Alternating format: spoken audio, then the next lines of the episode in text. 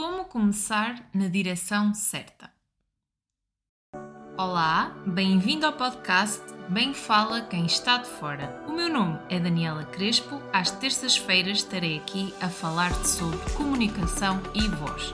Fica por dentro e acompanha-me nesta viagem.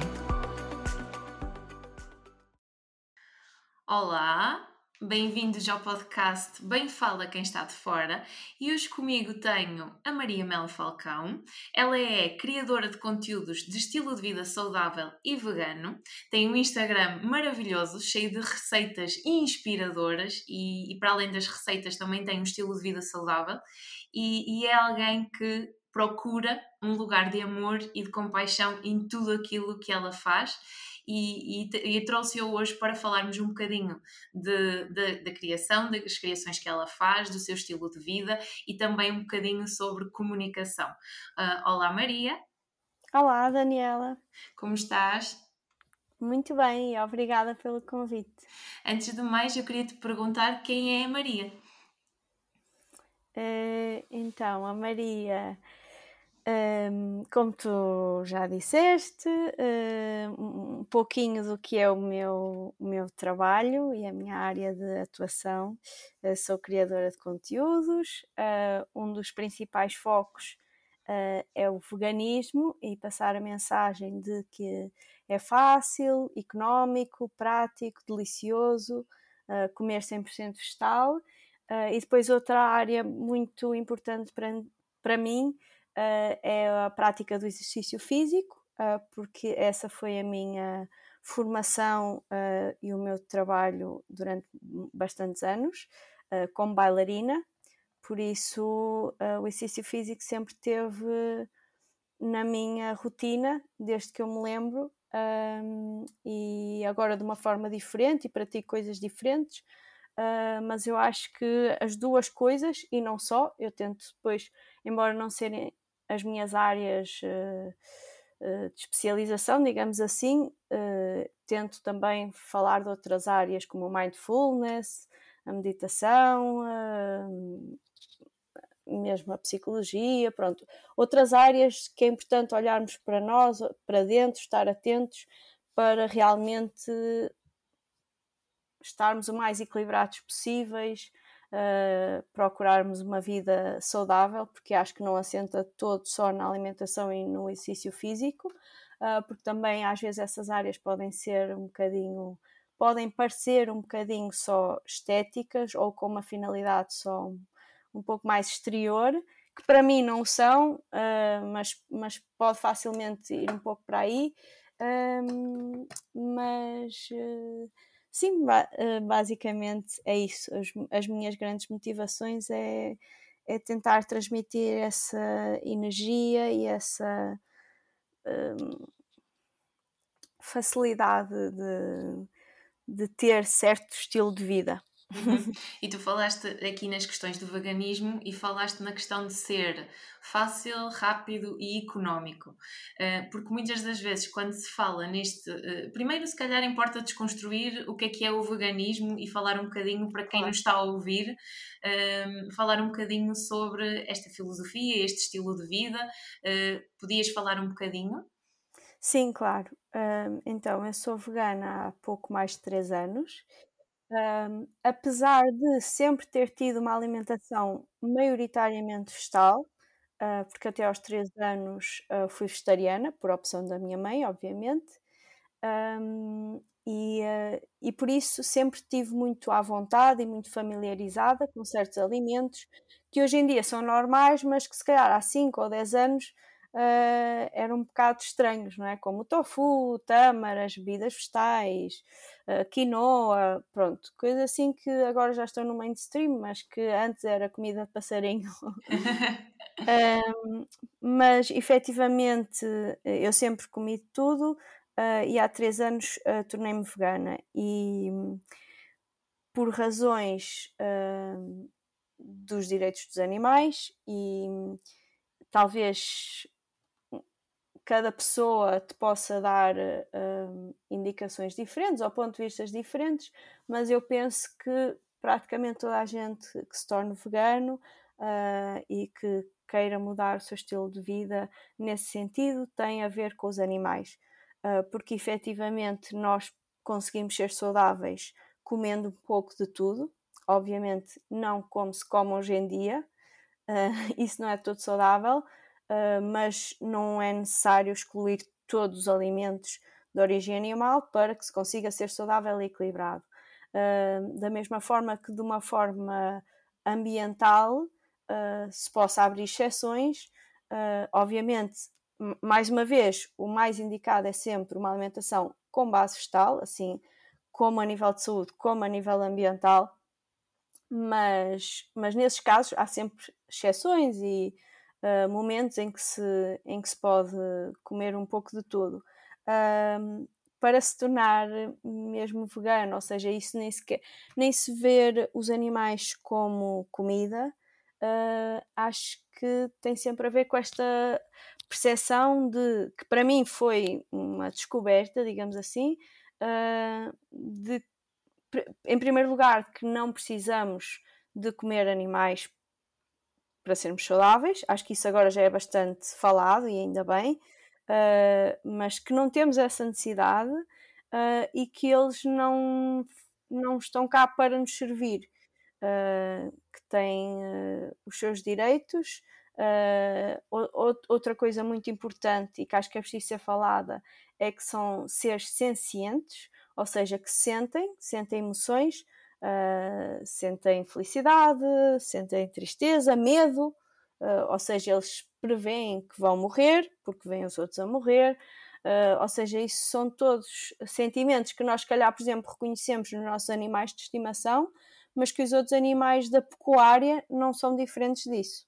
Uhum. Assim como peixe, não é? Pronto, eu, aqui é um bocadinho é um bocadinho igual à carne, só que às vezes não temos essa conexão uh, tão grande com os peixes, mas mas tem muito a ver com esta percepção de e, e acho que também para quem tem animais percebe quando percebe que não é diferente, não é diferente uma galinha uh, de um cão, para nós a nossa uh, proximidade pode ser diferente mas o sofrimento, não é? Se nos choca muito uh, ver um, um animal de estimação na rua a sofrer, magro, aleijado, uh, porque é que não nos choca uh, ver milhares de animais que são massacrados diariamente?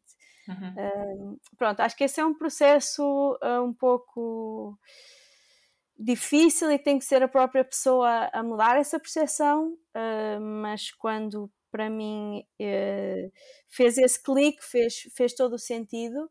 Uh, e efetivamente sabendo que não, que não preciso de causar esse sofrimento, uh, se é algo que eu consigo evitar, uhum. é, algo, é algo que vou fazer então. E, e depois uh, abordar aqui também as questões fora da alimentação, ou seja, efetivamente onde temos mais impacto é na alimentação, porque nós comemos três, quatro vezes por dia, sete dias por semana, uh, enquanto se calhar noutras áreas da roupa, de, do cosméticos, são quantidades muito mais pequenas. Uh, mas o veganismo não, não é uma dieta. Isto para dizer que, que não é uma dieta, uh, é o estilo de vida, porque a exploração animal está em várias áreas da nossa vida, como eu já referi, um, da roupa, o uso de peles, de seda, de lã.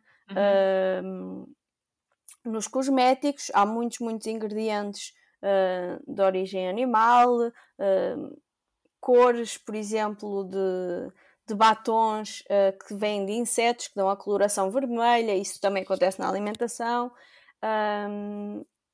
muitas áreas e, e, outras áreas como o entretenimento, por exemplo, em zoos, uh, em parques de diversão em que os animais são usados uh, como entretenimento, em uhum. circos, uh, pronto, tem, tem muitas áreas e, e, claro que a alimentação e só uma, a pessoa mudar uma refeição que seja por semana, por dia, fa, tudo faz a diferença. Uh, mas também ter essa percepção que o veganismo não é uma dieta, ou seja, uhum. a minha dieta é uma alimentação 100% vegetal, uh, mas depois o veganismo uh, engloba outras áreas. Um, sim, acaba pronto. por ser um estilo de vida, não é? Sim, sim. Uh, acho que não é, também há, às vezes pode passar um pouco a crença de que é, uh, não queria usar a palavra seita, porque acho que tem sempre uma... Sim. Sim, mas às vezes as pessoas têm um bocado essa percepção uh, de ser assim, não, acho que é algo bastante simples, prático e objetivo, que é o nosso estilo de vida está a criar sofrimento noutros seres, que a meu ver não são menores que nós uh, têm tanto direito a estar aqui nesta terra como nós. Uh, por isso, se não é, uh, se é fácil de evitar esse sofrimento, uh, por que não fazê-lo? Principalmente para nós, nós que estamos aqui a falar, para quem está a ouvir, que de certeza que tem acesso fácil a, a um supermercado, ou seja, não estamos a falar de áreas onde, onde, onde não é fácil o acesso a certos alimentos, a, a ter certas escolhas. Sim, e tu falaste há bocadinho que isto já começa a ser falado, mas do falar ao fazer, tu achas que ainda vai uma grande distância? Qual é a tua perspectiva? Uh, eu, eu acho super importante um, o cada vez mais estar a ser mainstream, mesmo a palavra vegan, ou seja, lá está, por exemplo, às vezes é muito utilizado uh, em produtos, em alimentos uh, vegan, pronto, que, que no meu ver não é a denominação correta, uh, porque devia ser 100% vegetal, lá está, por, por vegan ser uh, uma forma de estar, um, mas, mas acho que é uma forma de simplificar e de passar também a mensagem de uma forma mais prática. E, e, nesse sentido percebo, e também eu muitas vezes uso essa expressão por, ser, por ser rápida, por ser fácil de, de se percepcionar. Um, mas, mas eu acho, acho ótimo. olha, só nestes três anos uh, a oferta que há é assim uma coisa, é uma mudança incrível. Uhum. Só nos três anos em que eu comecei, em que eu mudei a minha alimentação e, e comecei a procurar outro tipo de produtos uh, e a oferta assim é, é sei lá sim, sim. É, é assim mesmo o crescimento é incrível uh, que obviamente tem um interesse económico por parte de quem, de quem faz esse marketing. Mas para mim é sempre positivo, porque está a criar um alerta uh, para isto e se calhar a pessoa começa a pensar, e às vezes pode ser só por curiosidade, ah, deixa experimentar isto que diz vegan uh, ou que imita carne, e, mas acho que esse, qualquer ponto que possa criar curiosidade uh, é sempre positivo e, e, com certeza que em algumas pessoas vai um, despertar interesse em pesquisar mais, em saber mais, em ir mudando gradualmente, uh, porque assim foi também comigo. Uh, comecei a, sempre gostei de cozinhar, eu já tinha as minhas plataformas sociais um, quando fiz esta transição e já partilhava receitas e, e fui uh, percebendo cada vez mais vendo receitas vegan, por exemplo, na, na área dos doces, uhum. um, não era algo todo que eu estava à vontade, por exemplo, cozinhar sem ovos um, e sem manteiga, e, e, e fui procurando, procurando cada vez mais, ouvindo um pouco daqui, o que o influencia na, na minha saúde, uh, até, chegar, até chegar ao vídeo, à palestra que realmente me fez tomar esta decisão por isso, um, por isso eu acho positivo e, e por exemplo, há, há quem não concorde muito ou quem não queira apoiar empresas que também façam exploração animal, mas que depois têm esta oferta de produtos. Uh, sei lá, por exemplo, uns produtos congelados, uhum. uh, uns hambúrgueres ou, uh, ou até mesmo cadeias de fast food que agora têm ofertas. E eu percebo isso, e obviamente eu também, em primeiro lugar, gostaria mais de apoiar marcas uh, e companhias que se focam e que têm princípios do, dos quais eu partilho, uhum. uh, sem dúvida alguma, e até se forem de cá, se eu tiver a apoiar a economia local, uh, mas ao mesmo tempo acho ótimo que estas grandes empresas que realmente têm o lucro uh, abrirem este espectro e talvez trazerem outras pessoas um, para o veganismo. Uhum. Por isso acho que que toda a comunicação uh, é importante e que talvez durante algum tempo possa não criar uma ação imediata na pessoa, mas que gradualmente vai começando a ressoar. Uhum. E relativamente, tu estavas a falar da questão do clique. Tu associas aqui a algum episódio específico, algo que tenha acontecido contigo? Uh, houve algum momento uh, que proporcionou esse clique para esta tua mudança na tua vida? Sim, sim. Uh, foi uma palestra do Gary Yourofsky, que é um ativista um, americano do veganismo. Agora já não, já não está muito ativo, mas durante muitos anos uh, trabalhou neste sentido. Uh, e ele tem uma palestra que eu penso que o título no YouTube é The Best Speech You Will Ever Hear. Não tenho a certeza se é isto. Uh, mas é semelhante. uh, se, provavelmente se, se, procurarem por veganismo, uh, e esta palestra está traduzida em imensas línguas, por isso ele fala em inglês, mas é possível pôr as legendas em português, para quem também não for tão acessível. São 50 minutos à volta disso, eu sei que não é nem uma hora, e ele está a falar para estudantes americanos numa faculdade. E, e, foi isso. eu eu antes de ver, eu preparei-me um pouco e guardei um momento para ver porque eu sabia que ia ter um impacto em mim, até porque eu sempre fugi uh, dos documentários e das imagens que mostravam a violência e matadouros um, e que mostrassem o sofrimento animal e fugi precisamente porque sabia que isso ia mexer comigo. Uh, e eu acho que isso, e há uma coisa que ele diz na palestra e que eu concordo totalmente, uh, porque ele, quando mostra essas imagens, é, é, só uma pequena parte de tudo que ele fala e do ponto de vista que ele expõe, Uh, mas quando ele mostra essas imagens e diz: vocês podem não ver, uh, obviamente podem agora não olhar, porque são coisas chocantes, mas até que ponto o quão hipócrito é nós continuarmos a consumir, mas fugirmos disto? Uh, ou seja, de alguma forma, se compactuamos com isto, então temos que aceitar e perceber qual é a realidade. Uh, e, e, e, também perceber que isto não é uma realidade só nos Estados Unidos. Obviamente, nos Estados Unidos esta indústria é megalómana, mas que esta também é a realidade cá.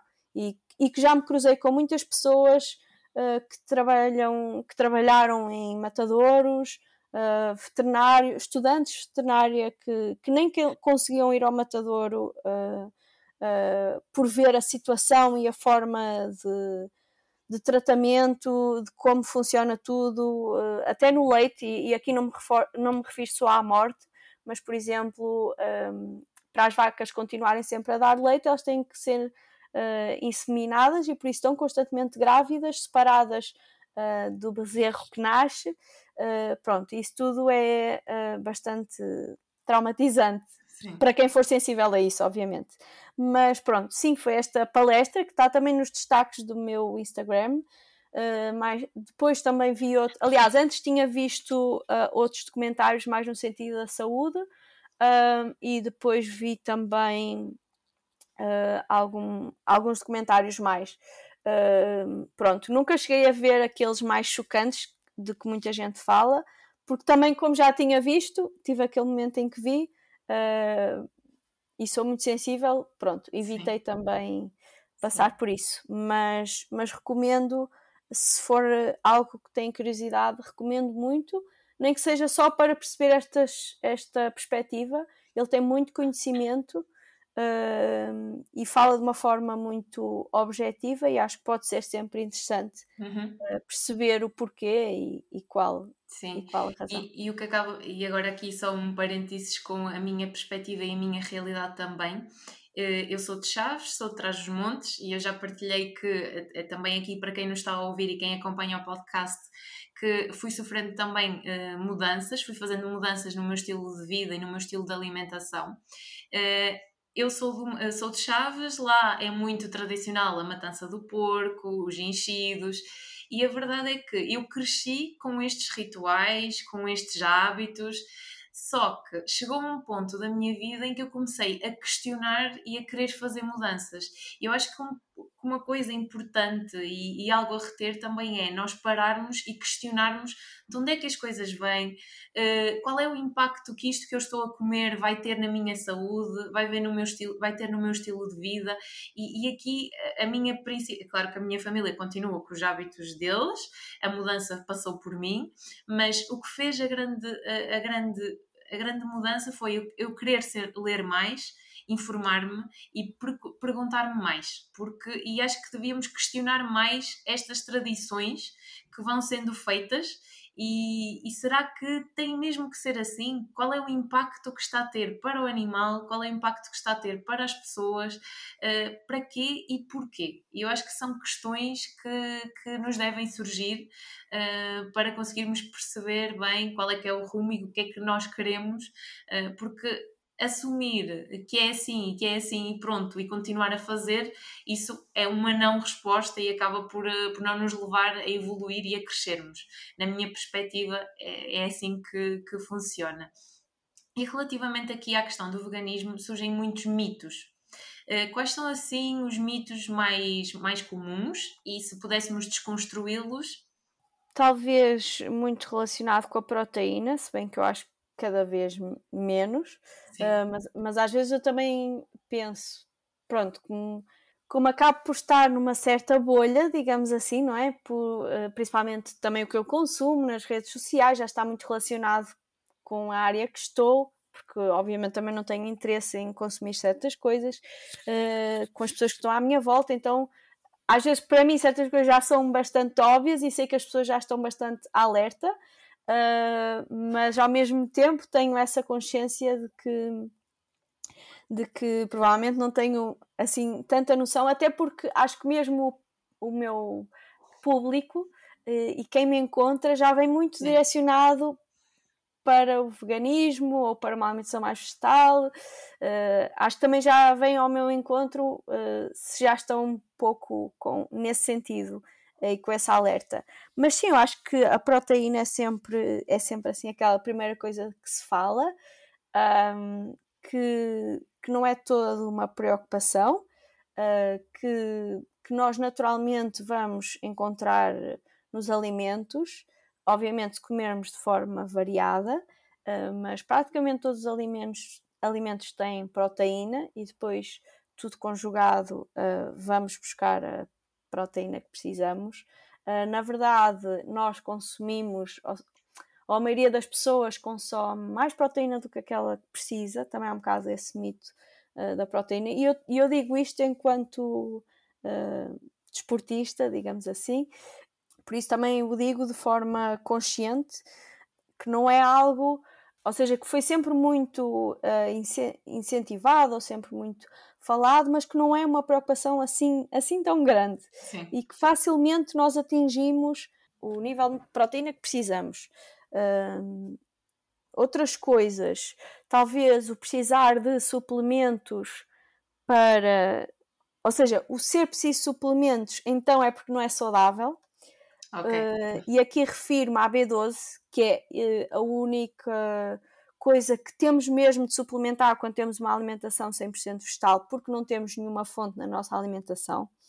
Uh, depois há outros suplementos que, por exemplo, eu tomo que podem ser importantes, como o ômega 3 ou a vitamina D, uh, mas isso conseguimos ir uh, buscar a alimentação.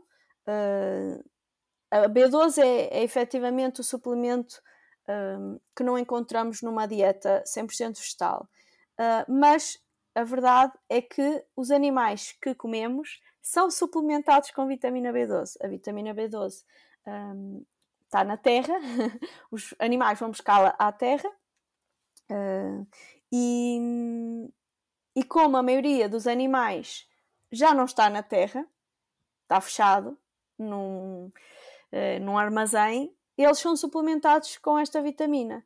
E muitas vezes, mesmo pessoas que têm uma dieta omnívora uh, têm uh, falta de vitamina B12. Pronto. E, este, e, neste sentido, acho que se a pessoa eh, está a fazer uma transição ou, ou, ou, é algo completamente novo, acho que é sempre positivo fazer uh, uma consulta com um nutricionista especializado na área, acho que isso é muito importante, uh, porque sem querer descredibilizar de todo, uh, há muitos nutricionistas que ainda não têm informação uh, sobre uma alimentação 100% vegetal e que têm algum preconceito sobre isso. Por isso acho que de todo que devem procurar alguém que, que, que pesquise sobre isso, que, que, tenha muita informação sobre isso. Eu tenho vários uh, que, posso recomendar e, e, acho que isso pode ser positivo para às vezes também não se entrar numa coisa de, de vários, de, ir, de, de procurar muito e ter que suplementar muito. Pronto, mas, mas isto foi para, para dizer que efetivamente isto é um mito e que mesmo quem come carne provavelmente está a ser suplementado na mesma, só que através da carne. Sim, e que às uh, vezes nem sabe, é tal consciência, não é? Sim, sim, exatamente, exatamente, de informação. Uh, outras coisas como. Pronto, eu estou a dizer isto, mas isto é um pouquinho do que eu sei. Uh, as minhas partilhas nem sequer assentam, assentam muito mais nas receitas, porque obviamente eu tenho curiosidade em conhecer, gosto de ler muito, de me informar sempre que tenho dúvidas, uh, junto de, de nutricionistas uh, que estudam. mas, por exemplo, o, o cálcio, é, que se falava tanto no leite, acho que Sim. já não usam tanto essa, essa arma, mas há alimentos vegetais com muito mais cálcio do que o leite. O ferro também eh, há algum medo por causa do ferro, mas que as leguminosas e depois há outros truques para uh, potenciar a absorção do ferro. Uh, pronto, há, há, há, muita coisa. É um uh, sim, mais mitos. Uh, talvez que não é saciante, não é? Às uhum. vezes há uhum. aquele tipo, ah, não puxa a carroça. Comer... Sim, sim, na minha terra então, usa-se muito exato, isso. Exato, foi o que eu pensei. Um, é, mais, mais uma vez, uh, comer um pouco de tudo, leguminosas, é super importante e super saudável, mesmo para quem não tem uma alimentação 100% vegetal, devia ser incluído diariamente. Um, também para o funcionamento do intestino, é, é mesmo muito saudável as leguminosas. Um, e, e, é efetivamente muito saciante. E, e também outra coisa, podemos comer e aqui também já falando só, não só no 100% vegetal, mas no vegetal integral, que é a expressão uhum. que normalmente se usa em inglês é o whole foods, uh, plant-based whole foods. Uh, pronto, em português é o integral, mas, mas parece que não inclui tanto a palavra, lembra só mais arroz integral e farinha integral, mas o integral é comer alimentos na sua origem mais natural, uhum. uh, pronto, e menos processados. Um, e agora porque é que eu falei do, disto? Estava a falar de. Estamos a falar da saciedade e de puxar uma ah, carroça. Exa exato, exato. Uh, então, nós até conseguimos um maior volume, volume de comida com menos calorias, ou seja, até conseguimos estar, por exemplo, para quem estiver numa dieta de restrição uh, calórica, até conseguimos, como se for realmente alimentos leguminosas, uh, cereais integrais, muitos, muitos vegetais, uh, conseguimos comer uma maior quantidade uh, e sentirmos mais saciados, porque como é menos calórico, ainda nos sentimos é mais saciados e estamos a ingerir menos calorias. Por isso, até de uma forma natural, Uh, sem, sem pesar alimentos, uh, de uma forma consciente, podemos até perder peso quando fazemos essa transição, uh, sem, sem ser de propósito porque, porque realmente nos sentimos muito saciados uh, se tivermos uma alimentação variada uh, e mais saudável também. Um... Eu, ia, eu ia sugerir, aqui não sei se funciona como mito ou não, mas a questão de dar muito trabalho. Ah, sim, sim. Dá muito trabalho e é mais caro. E é mais caro. Ok, então vamos desconstruir e evoluímos já para uh, falar das tuas receitas, que as tuas receitas são maravilhosas e tu, no fundo, com as tuas partilhas, acabas por desconstruir muito isto. Não é assim tão complicado, pois não? Não, de todo, de todo. Para mim também foi uh, uma descoberta, apesar de eu, lá estar, ter, ter tido sempre uma alimentação bastante variada e já estar familiarizada com muitos alimentos, mas para mim também foi uma descoberta em vários, em vários sentidos e comecei a incluir muito mais alimentos na minha alimentação. Uh, ou seja, eu não restringi uh, eu abrangi muito mais alimentos. Uh, por isso eu sinto que como agora muito mais coisas, porque a ideia que se tem é passa-se a comer menos, não é? Por se cortar, mas corta-se que 3, 4, 5, 5 alimentos. Uh, queijo, leite, bife de vaca, bife de frango, e a, e a, quantidade que se inclui, claro que também se pode incluir noutra dieta, mas calhar como estamos mais à procura de outras coisas, de a diversidade de cereais que há, eh, de sementes, de frutos secos, de leguminosas, feijão branco, feijão vermelho, feijão uh, preto, grão de bico, uh, feijoca, uh, muitos. só, só, aqui nas leguminosas, não é? Sim, a soja. nas leguminosas, exatamente. E, exato, lentilhas, lentilhas vermelhas, verdes, Sim. castanhas. Uh, pronto, então de repente, uh, só aqui, só nas leguminosas, se calhar são logo tantos. Um, mas sim, é muito simples. Uh, é, é, importante começarmos a utilizar para sentirmos sabor, começarmos a utilizar especiarias, ervas aromáticas, ou seja, saber temperar, eu acho que às vezes até em restaurantes é esse o problema, não saberem temperar os alimentos uhum. e daí talvez ficar um pouco desensabido. Um, e em, uh, relativamente ao custo, antes pelo contrário, ter uma alimentação vegetal é mais económica, uh, até mesmo uh, produtos já um pouco processados como o tofu é mais económico do que a carne. Um, infelizmente agora já se encontra em praticamente todos os supermercados. Uh, mas uma lata de feijão custa, bem, agora está sempre tudo a subir, não é? Mas sei lá, 70 cêntimos, 80 cêntimos, Sim. não é? E um bife, 3 euros, Sim, Pronto. e pensando no rendimento do feijão, pondo a demolhar, fazendo em casa, não é? Ah, sim, eu até estava a pensar já em latas. Se já estava seco... a desconstruir mais. Exato, se fosse seco, ainda mais, claro, obviamente. Uh, sim, eu, por exemplo, posso dar o exemplo de quando eu vivi no estrangeiro durante meio ano, em Israel, e o, o estilo de vida lá é muito caro. Uh, e eu ainda não era vegana nessa altura, mas nesse, nesses seis meses a minha alimentação foi maioritariamente vegetariana e vegetal uh, porque era a opção mais barata. E eu acho que até muitos estudantes e, e pessoas também que vão para fora e que têm que economizar uh, partilham da mesma. Ou seja, se calhar não temos essa consciência, mas é realmente a opção mais económica. Uhum. Uh, poupa-se mesmo, poupa-se mesmo muito. Obviamente que se formos para os produtos processados, aí sim encarece. Mas isso não é uma necessidade, é algo que podemos sim. incluir, uh, mas não é toda uma necessidade na nossa alimentação. Não há propriamente alimentos que sejam necessários e até a suplementação que vá encarecer muito. Uhum. Uh, e depois, esses produtos mais processados, como eu estava a falar no início, não é? Uma opção de hambúrgueres e de nuggets e coisas que agora começa a haver um, também é mais caro do que o normal, digamos assim, do que se fosse uma opção com carne, porque ainda é um nicho.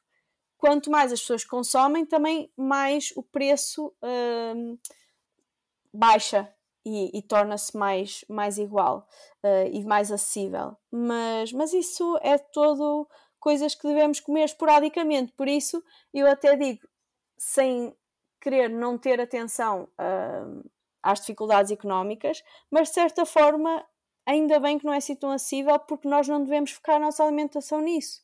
Uh, isso deve ser realmente um extra, como deveria ser a carne. Exato. Devia ser algo que comemos uh, pontualmente um, e que é só uma pequena porção da refeição uh, e não, e não uh, o, o principal, o foco. Uhum. Vamos falar agora um bocadinho das tuas receitas, das, das maravilhas que tu crias. Eu queria te perguntar uh, qual foi assim a receita que surpreendeu mais o teu público, que, que, que levou mais comentários de, do género: Wow, isto é, isto é vegan, isto é 100% vegetal. Qual foi assim a que mais surpreendeu? Uh, eu acho que assim, uh, se calhar um, uma que teve muito impacto já há bastante tempo uh, foi o queijo fresco vegan. É uma coisa assim simples, mas na altura teve um alcance muito grande, tanto no Instagram como no TikTok. Um, e, e também criou, se calhar, a mais criou mais reações negativas, digamos assim. Ah, teve os dois lados. sim, sim. Uh, porque, porque pronto, entra neste campo de um substituto uh, e que algumas pessoas ainda incomoda bastante, não, não sei bem porquê, mas pronto. Uh, mas sim, eu acho que se calhar esse, esse queijo fresco vegan Uh, que mais uma vez é, é, é, super saudável, super prático de fazer e económico. Um, foi assim uma, uma receita que teve assim um impacto muito grande. Uh, há pouco tempo, também há um mês, há cerca de um mês ou dois, as salsichas uh, vegan caseiras também tiveram assim ah, algum okay. impacto. Eu sinto sempre que quanto mais tradicional e mais se aproxima de substituições, uh, mais ah, esse impacto tu, tem. E consegues ver um padrão, ok.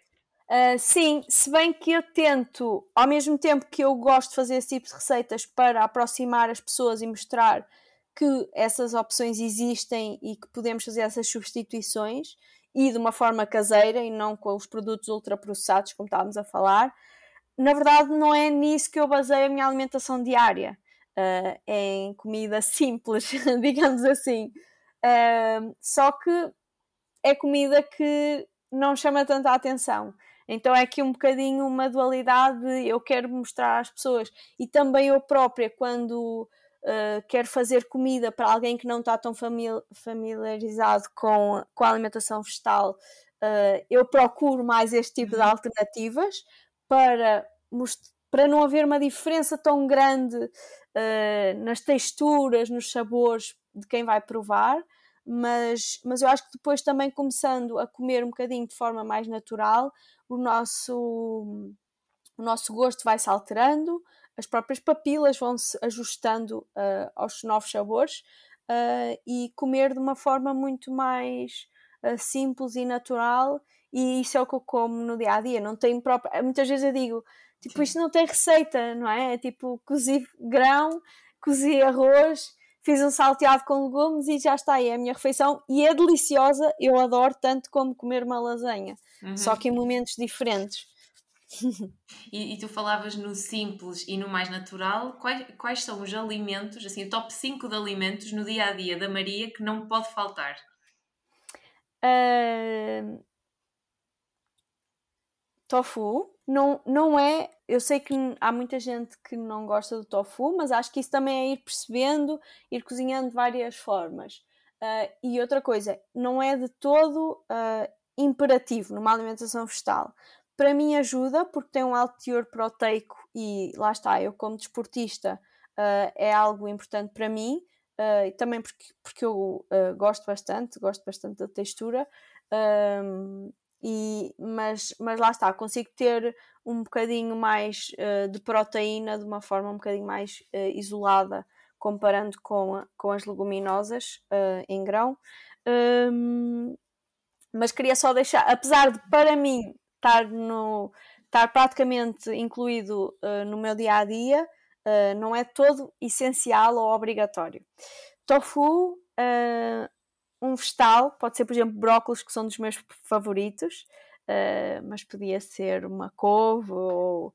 É ou difícil escolher quando se gosta muito de vegetais, não é? Exato, exato, mas acho que tem que ter, tem que ter vegetais. Eu já não consigo, às vezes mesmo em pratos mais golosos, digamos assim, se não tem ali um verde, eu, eu não me sabe tão bem. Uh, e é engraçado como a nossa alimentação muda mesmo com os hábitos, uh, realmente depois que começamos a sentir necessidade uh, de certas coisas. Uh, bebida vegetal uhum. também não é assim algo essencial ou que se tenha que ter, mas gosto de beber muito com a minha matcha. que, é, que é chá verde, mas produzido de uma forma diferente. Ainda quem, nunca provei. Para quem não conhecer. Um,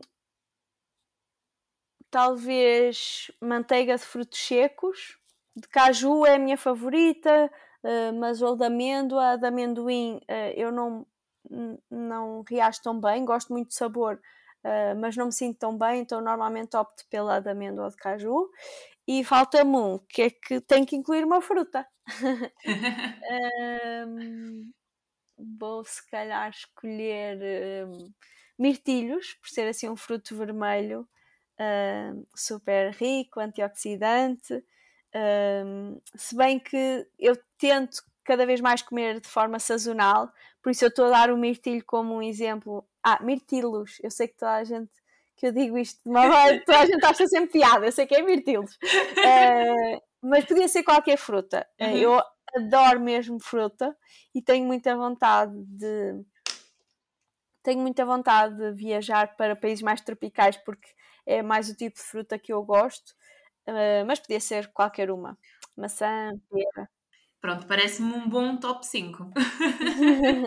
Eu podia incluir muitos mais, 5 é, cinco é pouco. É redutor, é, não é? É, 5 é pouco. Olha, e falando também da questão do movimento e a questão como tu começas as manhãs, eh, eu não sei se tens feito ou não, eu não tenho visto o Morning Shake. Tens feito? Sim, sim, eu deixei de, de publicar. Ah, okay. eu, eu, ano passado, em dois, exato, 2021, eu coloquei todos os dias uh, do ano. Uh, comecei no primeiro dia do ano, mas era uma coisa que eu já fazia há para aí um ano. Uh, antes de começar a colocar, mas de vez em quando assim aparecia e as pessoas davam sempre um bom feedback, então eu comecei a pôr diariamente e até criei uma playlist para se as pessoas quisessem fazer connosco todos os dias. Uh, mas sim, mas depois uh, senti ali também alguma saturação e também não queria sentir a obrigação de fazer ah, para oh, as redes sim, sociais, sim, sim, porque como começou por ser uma coisa para mim, que faz parte das minhas rotinas, uh, depois voltou, voltou a ser um bocadinho isso. E acho que também cumpri um bocadinho a missão, se bem que eu sei que vai sempre chegando uh, pessoas novas às minhas plataformas e que se calhar agora já não sabem muito bem o que é. Sim, uh, eu ia ah, dizer, para quem nos está a ouvir, se pudesses falar um bocadinho sobre o que é que é. Sim, olha, o nome uh, até foi uma amiga que deu, ao fim de uns dias de eu começar a partilhar, que sugeriu o hashtag Morning Shake. mas que eu achei perfeito e que encaixava muito bem. Uh, sim, então eu tenho uma rotina matinal de mais ou menos seis passos, agora já não é tão rígida, mas que comecei a fazer há dois anos e qualquer coisa, foi mais ou menos no início do verão, de há dois anos, uh, que foi por causa de um livro que se chama Manhãs Milagrosas. Uhum. Recomendo muito, é muito pequenino, muito fácil de ler o último passo que eu fazia era um pouco de exercício físico, não era o meu treino diário, mas era só para ativar o corpo, uh, subir um bocadinho o ritmo cardíaco, uh, sentir-me desperta e começar uh, o dia de forma energética. e um dia, por, porque sim, em vez de fazer assim alguns treinos, mais, alguns exercícios mais cardio, comecei a dançar com o Vitor, que fazia comigo esta rotina e, e, pronto, eu não lhe chamo propriamente dançar, principalmente eu, como tenho um background uh, em dança, uh, para mim isso é uma coisa mais técnica. E, e, por isso acho que o Morning Shake, o nome Morning Shake, uh, adapta-se na perfeição. E por isso eu falo mais em abanar o corpo, mexer o esqueleto, porque é mais essa um, resposta simples que todos temos à música e que o corpo precisa e não tem que ter propriamente a conotação de dança. Uhum. Aquela rigidez, não é? Exato, e que também mesmo para outras pessoas pode intimidar um pouco de não sei dançar, ou não sei como é que isto se faz. Eh, mexer o corpo toda a gente sabe e reagir à, corpo, à, à música também, não é? É algo que nós vemos as crianças pequeninas a ouvir uma música e a reagir, é, é, é natural em toda a gente. E por que ah, não começar o dia desta forma? Exatamente, e efetivamente eh, tornou-se tão divertido para nós que passámos a fazer isso em vez de fazer exercícios mais, mais básicos de, de cardio. Uh, e, e, e, é isso, fazia, terminava esta rotina assim de uma forma super, super bem disposta Uh, cria também essa ligação com a música e com o corpo que eu gosto tanto. Uh, e eu acho que é uma ótima forma de começar o dia. Às vezes podemos acordar já com uma certa preocupação uh, e, e, ter este momento de relaxamento com uma música que nós gostamos. Para mim é muito importante que seja enérgica, porque isto depende de pessoa para pessoa, mas às vezes temos tendência para quando não estamos tão bem também procurar algo mais triste ou melancólico uh, e eu há alguns anos também eu tenho essa tendência há alguns anos que quase só ouço música alegre, digamos assim, isto parece muito redutor, mas que me traga essa energia e, e isso ajuda-me bastante a mudar. Acho que, acho que todos sentimos que a música pode mudar o nosso mood, não é? O nosso uhum. estar. E então acho que ainda conectar isso com o corpo melhor. Um, por isso sim, são o quê? Depende da música, mas dois, três, quatro minutos do dia uh, colocar ali energia, deitar ali para fora assim também se calhar a atenção que temos acho que é uma ótima forma de começar o dia. Eu de vez em quando ainda vou pondo, uhum. uh, mas sim, deixei de partilhar diariamente, mas, mas ah, gosto muito de, de impulsionar isto ou de, de, partilhar. Acho, acho que experimentem sozinhos, acompanhados.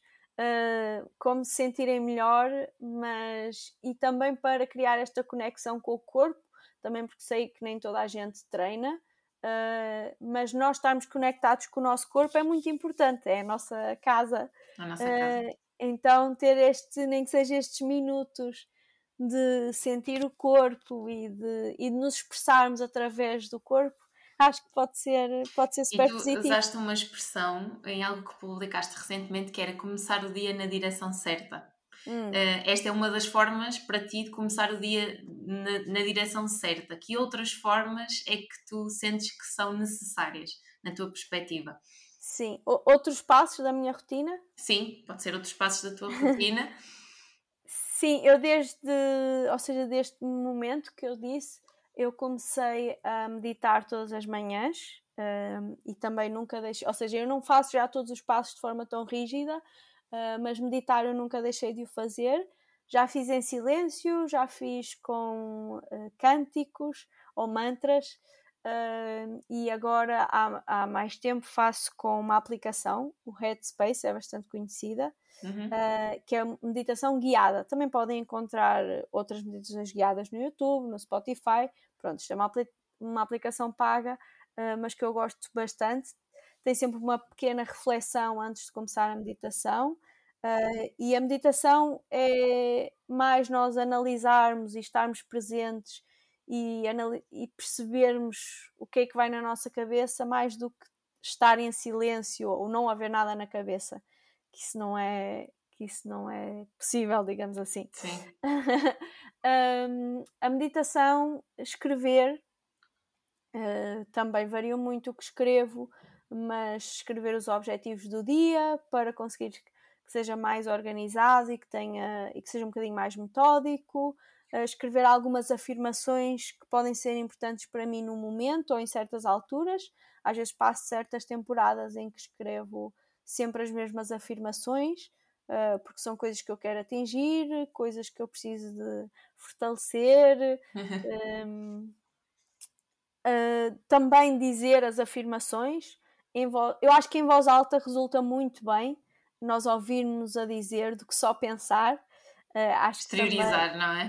Sim, sim, e também porque dizemos e ouvimos a dizer, ou seja, estamos realmente a ouvir aquelas palavras. Eu acho que isso, que isso tem bastante, também bastante impacto. Um, visual, visualização, visualizações, não sei se é isso. Se é sim, sim, visualizar. Sim. Exato, visualizar. Um, sim, é, é, algo que eu, por exemplo, se calhar não faço todos os dias e que se calhar até tenho mais dificuldade de concentração, mas que é também, pronto, é, é também esta projeção de algo que queremos que aconteça, de ver as coisas a correr bem, uh, de certos objetivos. Uh, acho que tudo isto é na direção certa, não é? É de focarmos nas coisas que queremos, uh, que não tem que ser propriamente objetivos profissionais. Uh, pode ser em qualquer área da nossa vida. Uh, e só o facto de nós colocarmos em intenção já nos aproxima daquele objetivo. E estarmos a dar como prioridade este tempo, não é? Porque as pessoas dizem, ah, mas tenho tempo para isso. O estarmos, só o estarmos a dar como prioridade ter este tempo, já estamos a pôr aqui a intenção em cuidarmos de nós, em ter mais atenção uh, aos nossos pensamentos, às nossas intenções um, e ler, ler também um pouco, também é uma coisa que eu agora nem sempre consigo fazer de manhã, às vezes uh, faço à noite, mas também é uma forma de ter ali um tempo para aprender, para refletir.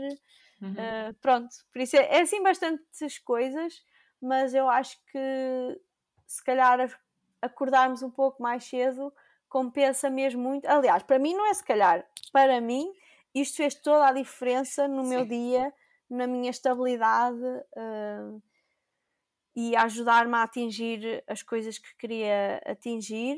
Foi mesmo uma mudança drástica e quando, e quando conseguimos fazer isto de forma consistente e se torna um hábito, uh, já é quase impossível não fazer. Tu és uma uh, pessoa das manhãs.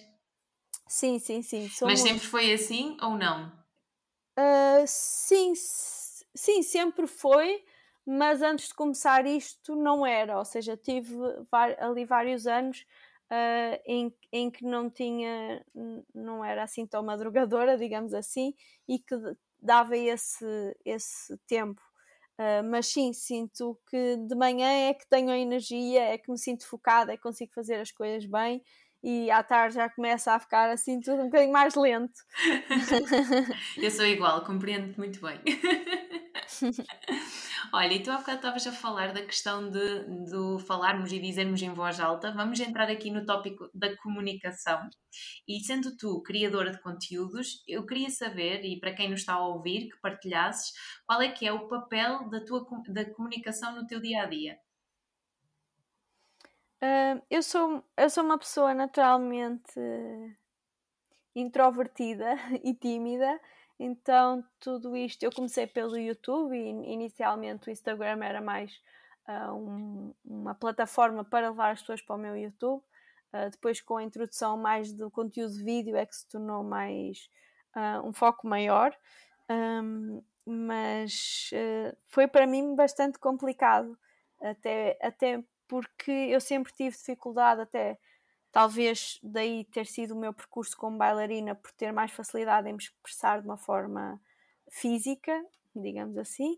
Uh, para mim, expressar-me por palavras sempre foi uma grande dificuldade, e, por exemplo, momentos de apresentação na escola, de falar em público, eram sempre momentos de muito stress uh, e desconforto ainda o são um bocado, não é algo muito natural em mim, uh, mas, mas no início era, era bastante era bastante difícil falar para uma câmara, expor-me, sei lá, era uma pessoa que não, sei lá, não gostava de tirar fotografias a mim. Uh, então acho que é, quando olho para trás é engraçado assim essa mudança. Um, o que sentes que te ajudou neste sentido? Uh, Olha, acho que o que me ajudou foi mesmo uh, os meus objetivos, ou seja, como eu queria muito uh, ter a minha plataforma e como gostava tanto de consumir este tipo de conteúdos e queria, com a minha experiência, também acrescentar alguma coisa. Uh, isso foi mais forte do que a minha timidez ou o meu desconforto. E sei lá, o primeiro vídeo para o YouTube que eu fiz, eu filmei-o três vezes e só para ir à quarta é que ficou mesmo. uh, porque, porque eu sentia mesmo muito, muito estranha. Uh, mas acho que quanto mais fazemos, mais à vontade é como em tudo, não é? é? É uma prática, não é que eu seja agora excelente nisto, mas, mas ao não deixar de fazer por vergonha, uh, obrigou-me a ir melhorando um pouco e a sentir-me mais à vontade. Sim, e a importância de, do treino e de nós pensarmos que não é um dado adquirido, mas é algo treinável, como em tudo, não é? E, e o facto de assumirmos isso e deixarmos por, por terra aquela crença de que os excelentes comunicadores nasceram assim é que fará a diferença porque é, é nesse sentido que nós conseguimos alavancar as nossas competências e tornar-nos melhores comunicadores. Sim, e, e acho que também não, não nos julgarmos à partida eu acho que isso era algo que eu fazia muito, uh, esse medo de errar, de, de, os outros julgarem que se calhar era algo que eu não fazia tão bem, uh, e, e, desligar isso uh, e focarmos se, é, se é algo que nós queremos concretizar, fazê-lo. acho que é meio caminho andado para, para continuar a fazer, porque não vai ser bom à primeira nem à segunda, se calhar uhum. nem à centésima vez, mas a prática vai, como tu disseste, vai fazer com que se torne melhor e mais fácil. Sim, e talvez. E uma... mais eficaz, talvez. Sim, e, e talvez uma pista, uma, uma, dica para quem nos está a ouvir pode ser também eh, criar estas pistas de confiança. E, e tu há bocado estavas a falar que quando olhas para trás e vês o teu, e vês o teu progresso, é mesmo isto. Nós não, não, não, não damos este salto do, do 10 para o 100 de uma vez. É 10, 11, 12 e vamos fazendo este caminho e vamos indo uh, gravando, fazendo os vídeos, gravando um podcast e vamos reajustando e vamos crescendo. E, e, e aqui a importância é valorizar o processo e ver este processo. Uh, Claro que haverá sempre coisas para melhorar, há coisas que nós já gostamos de ver, é ir ajustando e, e também validando. No teu dia a dia, hoje, Uh, quais são assim os maiores desafios de comunicação que tu sentes? Uh, na forma de eu comunicar? Na forma de tu comunicares ou em algum evento específico, algo específico Sim. que te cause, que seja talvez desafiante na, para ti? Talvez na assertividade. Tenho alguma uh, dificuldade em ser assertiva no que vou dizer. sinto que se calhar sou assim um pouco também estou muito habituada a pensar sozinha, a estar com os meus pensamentos e talvez uh, eu assumo que tenho uma mente um bocadinho caótica um, e tenho alguma dificuldade em expor sempre em palavras um, o que estou a pensar, o, meu, o que quero dizer, uh, por isso eu acho que é a assertividade. Um, e tento cada vez mais também refletir, também ah, cada vez que vou chegando a mais pessoas, uh, reflito mais sobre isso sobre a importância do que vou dizer uh, ser assertivo. Não é, não é ser certo nem errado, não é? Mas dizê-lo de uma forma objetiva uh, para que também tenha uma fácil leitura e que chegue às pessoas da forma São que aqueles microajustes. E, e quanto, quanto à tua comunicação, eu acho que tu levas uh, as coisas de uma forma leve e que no fundo é, é tu passas leveza, energia, descontração e ainda agora estava-me a lembrar de quando tu partilhaste aquela da Romã a romã espicha. e são aquelas palavras, aqueles conceitos que conectam e que faz, e que faz uh, olhar para a tua comunicação de uma forma leve e as pessoas querem te ouvir, querem saber mais, querem acompanhar-te. Por isso, uh, se eu tivesse de caracterizar a tua comunicação, é leveza e energia, sem dúvida. Que bom. Fico feliz porque me identifico muito com isso. São duas, duas palavras. E, e se tu tivesses caracterizar a tua comunicação, como é que a caracterizavas? Sim, eu tento que, se, que seja nesse sentido que estás a dizer e acessível e uh, eu também como não tenho muita intenção de propriamente estar a ensinar uh, ou a educar uh, é só uma partilha de, das minhas descobertas, das minhas experiências uh, não tem que ser a verdade de ninguém. Por isso também, se cá nesse sentido, eu uh, gosto, gosto de falar como, como falo no meu dia a dia e de não, e de não criar uma personagem ou, uh, ou, ter outro, ou ter outra forma de abordar nas minhas redes sociais. Um, por isso acho que essa proximidade uh, também. Eu, eu gosto disso enquanto uh, consumidora de conteúdos, gosto de me identificar com as pessoas que sigo, uh, por isso essa transparência, se calhar também é algo, é uma palavra que faz sentido para mim, é algo que eu tento que esteja presente. Uhum, uhum. Olha, e falando, uh, passando agora uh, para outro tema, também para, uh, para, para finalizarmos, eu, queria, eu queria saber, e falando em família, falamos na questão inicial da questão da alimentação, como é que, como é, que é a, a posição, a relação da tua família em relação à tua alimentação? sim, são muito a, a, minha família é, é, maioritariamente a minha mãe e a minha avó, um, e, e, era para elas é algo já normal, digamos assim, não é? Dado que a minha mãe foi vegetariana durante vários anos, uh, por isso tenho alguma sorte nesse sentido, e se calhar também por isso eu fácil, mais facilmente estive alerta ou predisposta uh, para ter atenção a certas coisas.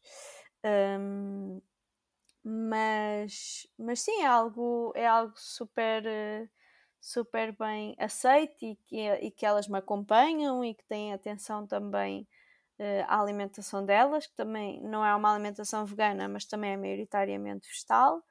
Um, por isso acho que acho que é uma talvez das pessoas mais velhas de uma fase inicial haja aqui alguma preocupação a nível de saúde, de alguns alimentos que se acha que são essenciais, como os ovos e assim certos uh, ingredientes que são tomados como saudáveis e que, e que podiam gerar alguma preocupação de não serem incluídos, uh, mas acho que, acho que essa fase também já passou e, e a minha avó e a minha mãe gostam muito de fazer parte disto, gostam muito de provar tudo, uh, elas próprias de fazerem as suas receitas e de me dar a provar, uh, por isso acho que gera algum entusiasmo nas duas. Uhum.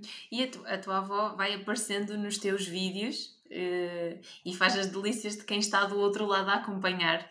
Uh, como é que foi para ela? Como é que começou este processo de ela começar a aparecer nos teus vídeos? Uh, olha, eu acho que. Primeiro, eu acho que ela é muito engraçada e se calhar por isso é que a quis incluir.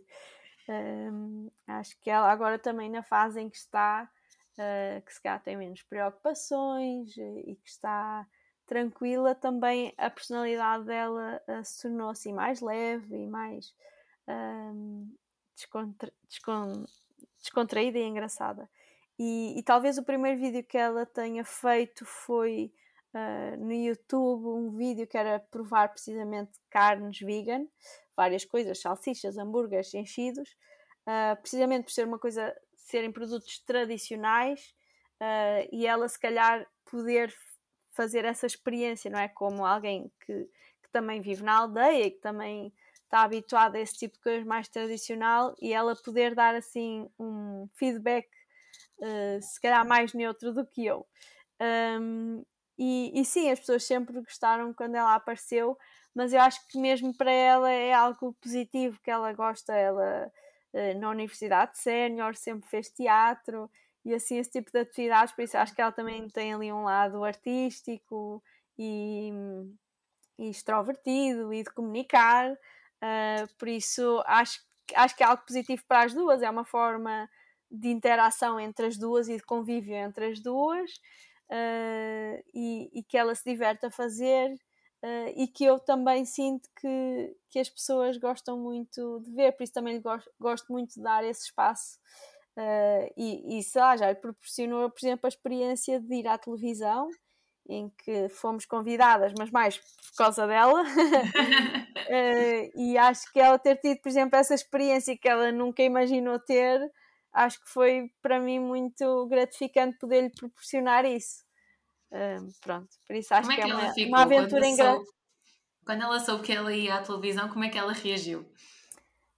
É, não, nem acreditou muito bem, ficou assim meio confusa. uh, ainda agora, esta semana, houve um vídeo que eu fiz com ela que deves ter visto, uh, mas que no TikTok uh, foi bastante. É da sopa? Estás a falar sim, da sim, sopa? da sopa, sim. Só que no TikTok foi, foi assim um pouco viral, teve muito mais alcance. E eu, quando lhe disse as visualizações que teve, uh, ela, ficou, ela fica assim meio confusa, nem sabe muito bem o que é que isso significa. O que é que, ah, que, que é que se traduz, não é? Sim, quase 250 mil visualizações, quer dizer, assim, um, quase um quarto de milhão. E ela é uma coisa assim que nem, quase nem percebe muito bem, mas, mas, que fica, mas que fica contente. Obviamente, para nenhuma de nós isso tem propriamente um significado muito grande ou é o foco do que, do que nós queremos fazer, mas, mas, mas é engraçado e é para ela é algo, é algo que seria impensável há uns anos, não é? Uhum. Ela pensar que podia chegar a tanta gente e com coisas tão simples como a sopa que, que sempre fez na aldeia. Então é, é engraçado essa. É, e, ter, e acho que também ela ter essa experiência, não estar totalmente. Hum, uh, desligadas, algo que para nós, não é? Para mim e para ti uh, é normal agora e que se calhar para as pessoas mais velhas é um bocadinho difícil de entender, mesmo ela muitas vezes ainda não consegue muito bem perceber como é que isto é o meu trabalho. um, por isso ela estar envolvida com isso também é engraçado e ela ter também esta experiência uh, nestes, nestes anos de vida acho que também é engraçado, porque é o nosso presente e o futuro também, com certeza. Sim, no fundo, ainda que pareça assustador, não é? Eu pensando nos meus avós e, e, diferente e estranho, também é no fundo nós comunicarmos o que é que, em que é que consiste, em, o, que é que, o, que é que está, o que é que andamos a fazer, uh, porque é difícil, e mesmo eu falo pelos meus pais também perceberem que eu trabalho no online também é algo como assim? o que é que tu fazes? como é que consegues chegar aos outros?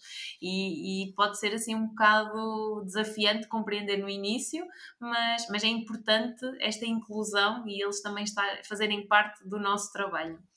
Uh, falando ainda da tua avó, qual é assim o maior ensinamento que ela te deu?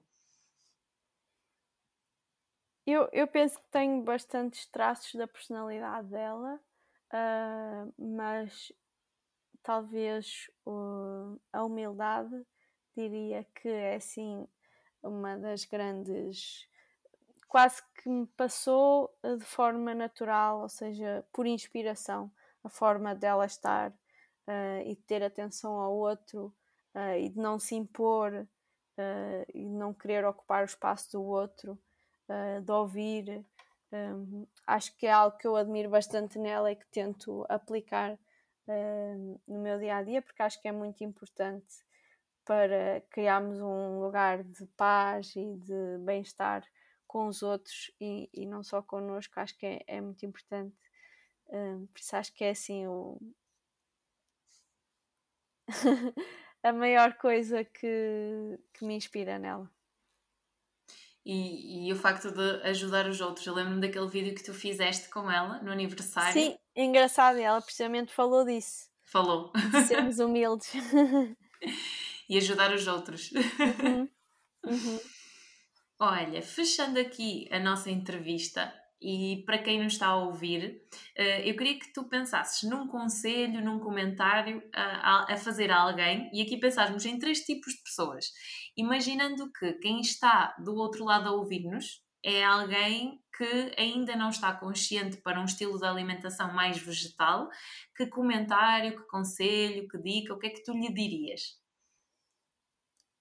Uh, para estar aberto a experimentar, uh, não, à partida não recusar algo que ainda desconhece uh, e que não é preciso ser uma coisa ou ser outra, apesar deste ser o meu propósito, o meu estilo de vida, uh, eu também não acredito em verdades absolutas, nem em certo, nem em errado, por isso simplesmente experimentar, perceber, saber mais um pouco, estar aberto a ouvir não quer dizer que vamos ter que partilhar a mesma opinião, uh, mas se calhar uh, estar aberto também a ouvir e perceber pode, pode criar certos pensamentos e reflexões.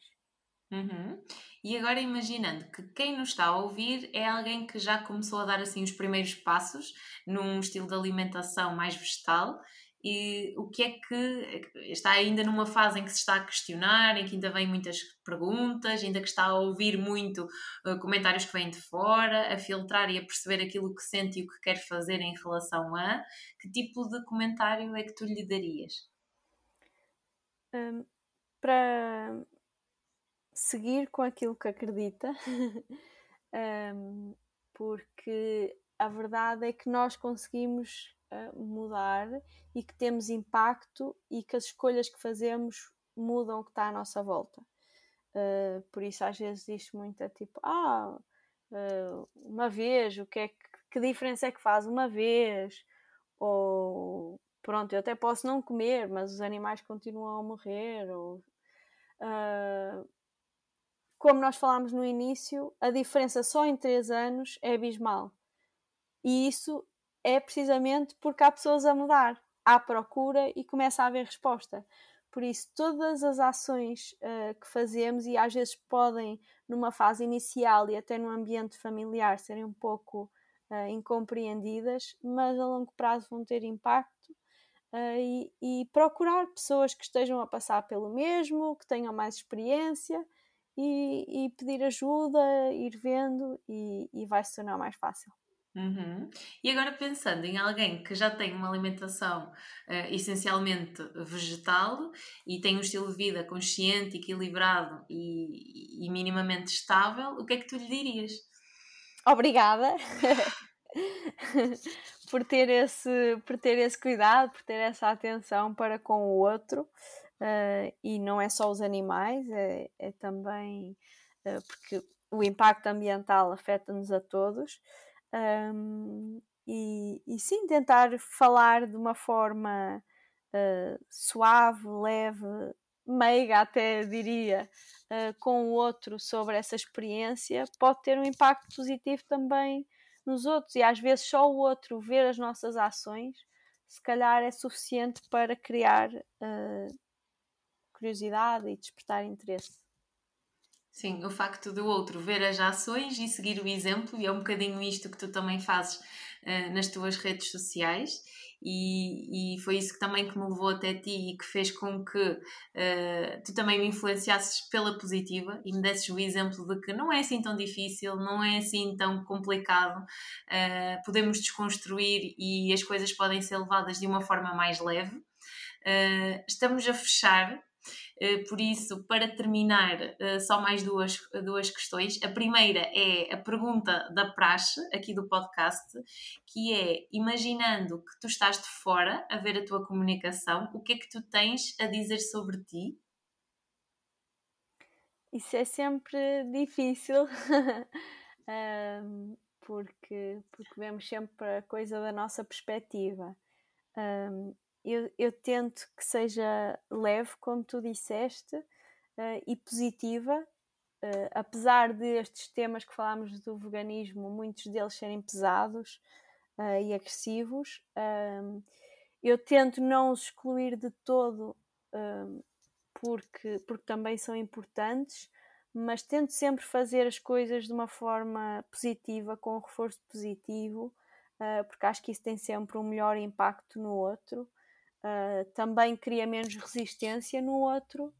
Uh, por isso é isso que eu procuro fazer em qualquer destas áreas que falamos, não só no veganismo, uh, mas tentar simplificar e ser o mais próxima possível do outro. Uhum.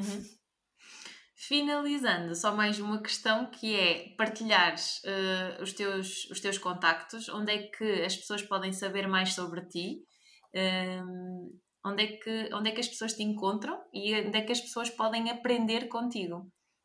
Uh, Maria Mel Falcão em todas as plataformas. O meu site é mesmo mariamelfalcão.com e lá tem todas as minhas receitas. Uh, tem também a minha loja online um, e o acesso aos, aos, meus cursos, às formações, uh, à minha coleção. Um, e depois no Instagram, no TikTok e no YouTube, Maria Mal Falcão. Os, os contactos vão ficar na descrição do episódio, tal como uh, uh, o documentário, o livro que tu falaste. Eu vou, para que as pessoas podem, possam aceder, vou colocar tudo na descrição. Obrigada mais uma vez pelo teu tempo, uh, pela tua entrega, pela tua leveza nestes temas que, por vezes, como tu disseste, podem não ser assim tão fáceis de falar, mas conseguiste trazer esta leveza e partilhar para com quem nos está a ouvir. Obrigada, Maria. Obrigada eu, Daniela. Estamos a chegar ao fim de mais um episódio do podcast Bem Fala Quem Está de Fora. Mas antes, deixa-me dizer-te que eu quero que estejas por dentro na escolha dos conteúdos que eu gravo para ti. Envia-me as tuas ideias e sugestões para o e-mail bemfalaquemestadefora.gmail.com Obrigada por me ouvir, até ao próximo episódio.